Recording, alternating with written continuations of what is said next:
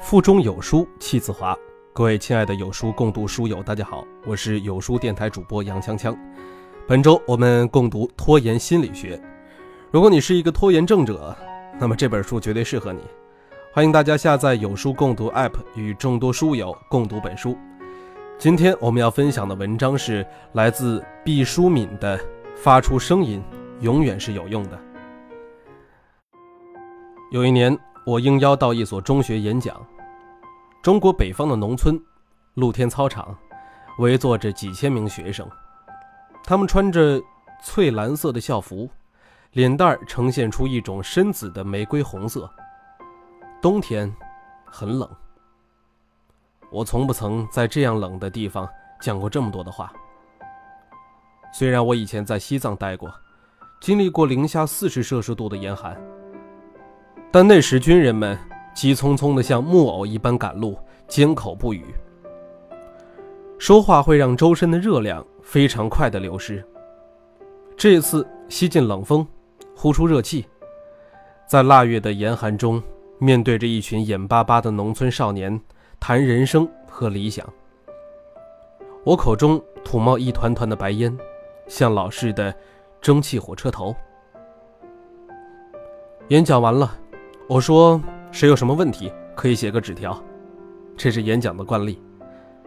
我有什么地方说的不妥当，请大家指正。”孩子们掏出了纸和笔，往手心哈一口热气，纷纷写起来。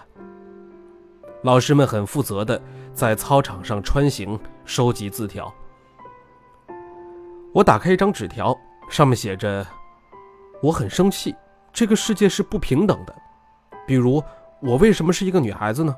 我的爸爸为什么是一个农民呢？而我的同桌的爸爸却是县长。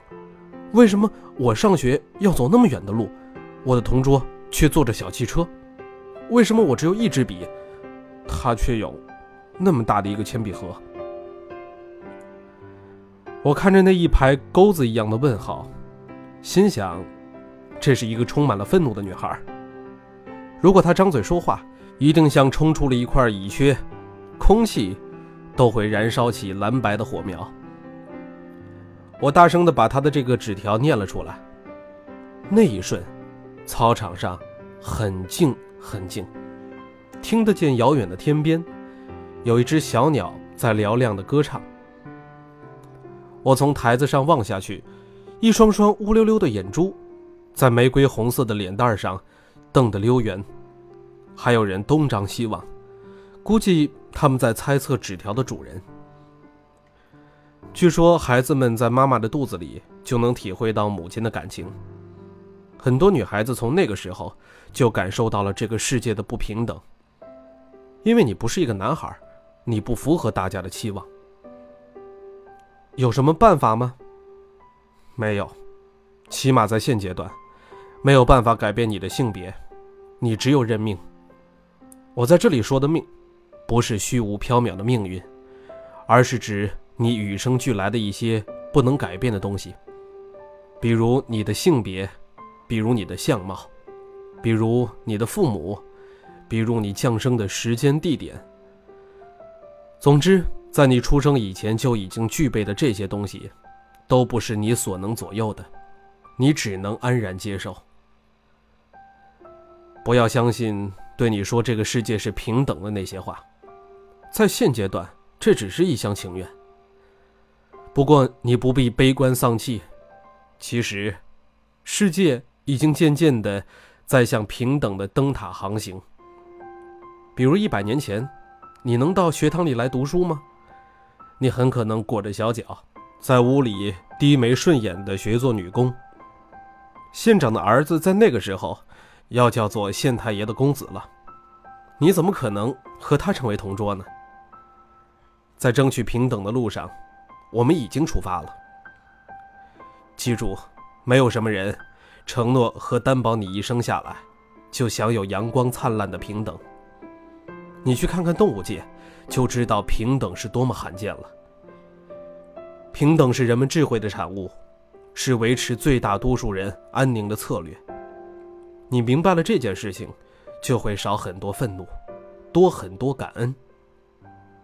你已经享受了很多人奋斗的成果，你的回报就是继续努力，而不是抱怨。作为女子，你不要对这样的不平等安之若素，你可以发出声音。说了和没有说，在暂时的结果上可能是一样的，但长远的感受和影响是不一样的，对你性格的发展是不一样的。而且，只要你不断的说下去，事情也许就会有变化。记住，发出声音永远是有用的，因为他们可能会被听到并引发改变。说实话。让一个受到忽视的女孩子很小就发出对于自己不公平待遇的呐喊，几乎是不可能的。但我思索再三，还是决定保留这个期望。因为今天的女孩，也可能变成明天的母亲。如若她们因循守旧，照样端起了不平等的衣钵；如若他们的女儿发出呼声，也许能触动他们内在的记忆。事情就可能发生变化。当然了，如果女孩子长大了，到了公共场合，这一条就要记住并择机实施。记住，呐喊是必须的，就算这一辈子无人听见，回声也将激荡久远。